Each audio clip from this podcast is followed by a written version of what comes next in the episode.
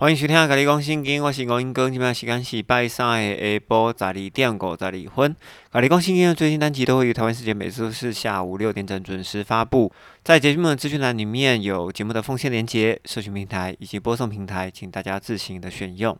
首先要感谢 Face 连续六个月的赞助，连续六个月真的很不容易，这已经是约定奉献了吧？真的是非常的感谢。他在留言里面告诉我：轻看一切的负面思想，迈开步伐向前走。感谢。有赞助有留言，就是本节目继续走下去最好的支持哦！非常感谢 Face 持续的赞助以及留言哦。另外一位是三重的阿尼玛小姐，这位是第一集就开始收听的忠实听友，继续的寄营养品保护我的眼睛哦，而且还要拿两本不同版本的圣经给我，实在是非常的开心，让我可以好好的研究研究这各异的圣经版本。他在他的朋友圈当中不停的也 like 转发节目的连结，生怕本节目倒台了。为了尽一己之力呢，近期还帮我为了冲高 YouTube 的收听数。搭公车的时候，把手机开着节目，但是切成静音，这种就是一种瞎挺一波的忠实行为啊！真的是超级可爱的忠实听友哦。另外，我那爱问问题的朋友家里哦，近期也把咖喱公信经的 Podcast 当做是助眠神器，被捆进紧给亏了哈。睡觉之前开下去，直到闹钟要响之前哦，你一定都还是睡的。那闹钟响之后呢，你的手机还是在继续播放的。欢迎收听啊，咖喱公信经哈。那他的太太就会讲说：“哦，你看又是吴龙光了。”但是保证一件事情呢，就是半夜呢绝对都不会醒来，一觉到天亮哦。如果有一些听友有睡不好觉的问题，哎，推荐这个好方法与大家分享哦。于是古人有云哦：“积沙成塔，积少成多。”哈，并不是积少化痰哦。不论是留言、赞助、收听、转发，还是为了要睡觉，以上各种方式呢，都是对咖喱公信经的最好的支持哦。再次谢谢你的收听。今天一大早去卫生所，为了就是要做四十岁以上健保给付的三年一次免费健康检查，而六十五岁以上呢是每一年都有一次哦。检查项目其实很简单，就是身高、体重、腰围啊，其实它并不是要量你腰围啦，它是为了要测你的 BMI。另外还有视力、验血、验尿以及 HIV，也就是艾滋病的检测，前后大概半个小时就可以搞定了。因为为了做节目，我发现我的视力已经明显的退化。越来越看不清楚，我想这也是代价吧。只是希望还可以在处理目前的工作的时候，能把解经的工作再往前推一点点，与你分享我个人的看见，也希望可以帮助到你。另外，在十一月二十号到十二月十六号开始，为期一个月的世足赛开踢了。那我录音这个时间呢，也差不多开踢十天了，我又要开始做一个月的足球迷了。而我家的太太又要成为四年一度的足球寡妇，那接着呢，后面就是圣诞节，接着又是二零二三年的新年，我想收听率应该会掉下来很多吧。那这个时候呢，也刚好我们来讲讲启示录，这是很好的时机。而在节目的标题里，我以以终为始的启示录，我想大家都应该可以了解这个意义。以终为始就是最后的目标到哪里，所以我们要来看刚开始的时候是怎么开始的。但是呢？其实我原本的标题叫做“最不重要的启示录”。那为什么启示录是最不重要呢？为何最不重要呢？不知道你们有没有跑过马拉松四十二公里的全马？因为跑马拉松的时间基本上都很长。如果呢，这个人他可以夺冠，或者是领奖，或者是以分组的一二三名或四五六名站上讲台发表感言，领到奖杯，固然是很光荣。然而，我们要知道，奖项是在冲过终点线的那一刻，其实就已经决定了。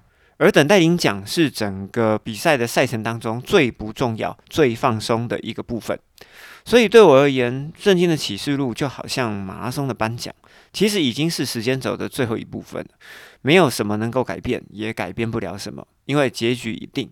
于是我才会说，启示录是圣经当中最不重要的一部分。然而呢？因为大家都看不懂，所以呢，大家也是最好奇的一部分。而启示录的预言为什么大家会看不懂？因为呢，只是欠缺整合。我们举个例子，前台中市长张文英，在一九九七年到二零零一年成为台中市长。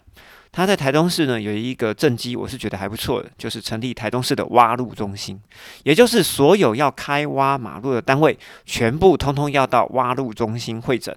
不管你是台电、台水、第四台、瓦斯业者、电信业者，或者是其他要挖马路的任何单位，通通都要来挖路中心登记。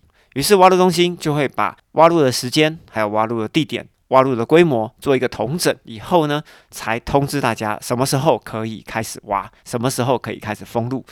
这个方式是其实可以节省人力跟物力，并且减少交通上的影响时间。就好像如果今天你要通过这个必通过的道路，今天挖了路，三天以后恢复了正常通车，然后过了五天又重新挖了一次，你会不会很抓狂？当然会很抓狂。并且这样也不会把路面搞得东补一块西补一块，也感觉比较舒服。好，这个路面也走得比较开心一点了。所以启示录呢，它其实是没有办法一张一张讲的，它需要统整、收拢、编排，就好像马太福音、路加福音还有使徒行传一样。为什么这三卷福音书会特别容易读的？其实是因为它有编排过，因为这些人都是采访过后把它重新编排过后的采访稿。所以这几卷书信才会特别容易读，而为什么启示录会这么不容易读呢？因为约翰、保罗他们看到什么就写什么，想补充什么就讲什么，按着作者的手写顺序。其实我们看起来是很辛苦的，但是如果可以重新排列的话，我们就会有全局观。因为马太、路加、使徒行传这些都是经过整理后的报道，所以它的可读性很高。于是现在看圣经哦，我是建议一定要用电脑排序，经过排序之后，就可以把完整的启示录的编排给编排出来。同时，你会思考一件事情哦，那你说要重新编排启示录，那到底要怎么排？我怎么知道这样排的是对的，那样排的是错的呢？其实呢，一切的事情都在旧约的基础上面，因为上帝从来没有阴谋，全是阳谋。只是在旧约当中已经写的很清楚的文字，我们有没有把它仔细看清楚而已？于是呢，在今天我们就要用很快速的方式来讲解创世纪到马拉基书，其中会介绍关于上帝、撒旦、以色列人以及先知的角色，不论带来的祝福或者是警告，还是新约的预告。或者是外族的兴起，新天新地的预备，每一个经节跟每一个文字看起来都是很片面的，而且呢也是很片段的，因为上帝和保罗、约翰都是一样的，想到什么就讲什么。这种状态呢，就好像我在家里面在管小孩一样，我管教我的小孩说：“诶，我现在会帮你们开始预备晚餐哦。”但是呢，在这个一分钟里面呢，他们可能就东搞西搞哈，或者是把妹妹弄哭了，怎么样的？我下一秒钟，我可能就会讲说，你再这样子搞，我会打你屁股哦，搞得这个受众啊精神错乱。再加上我们现在的圣经啊，全部都没有按照时间去排序，所以呢，我们需要把我们圣经的书卷按照时间序排序，好，把它排好。并且把该揭露出来的经节一节一节的抓出来，就好像小朋友玩连连看一样啊。图画纸上有很多很多的小点，我们把这个小点上面放上很多的编号，我们只要顺着这个编号呢，一点一点连下去，我们就会发现这个图形呢大致就会跑出来了哈，就会完整的呈现在我们的面前。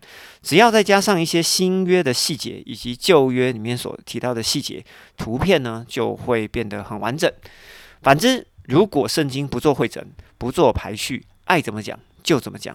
说真的哈，讲三年、三十年、三百年都讲不完，因为我们会从当中不断的截取新的想法跟看法。为什么会这样子？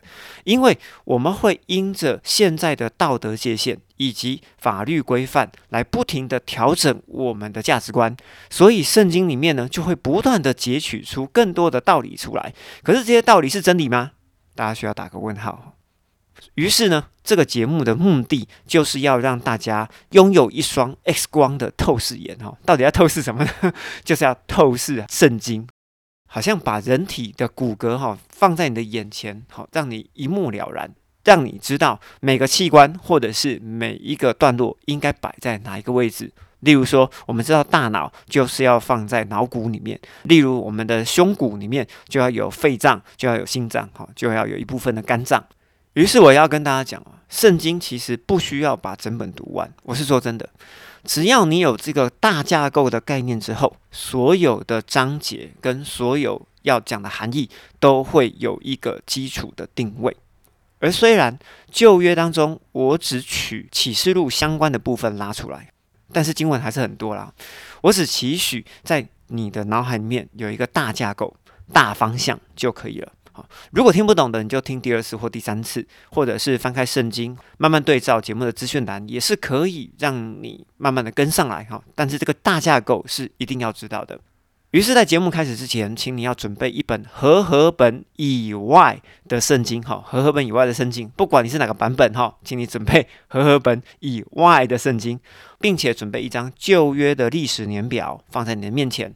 如果你有圣经一直通，请你打开 EP 二零三这页，好，我们今天会来讲这页。接着，我们节目就准备开始喽。在讲创世纪之前呢，我们要先讲科学家与考古学家。哦，为什么要讲科学家与考古学家？因为科学家跟考古学家已经证明了这个世界已经存在四十五亿年。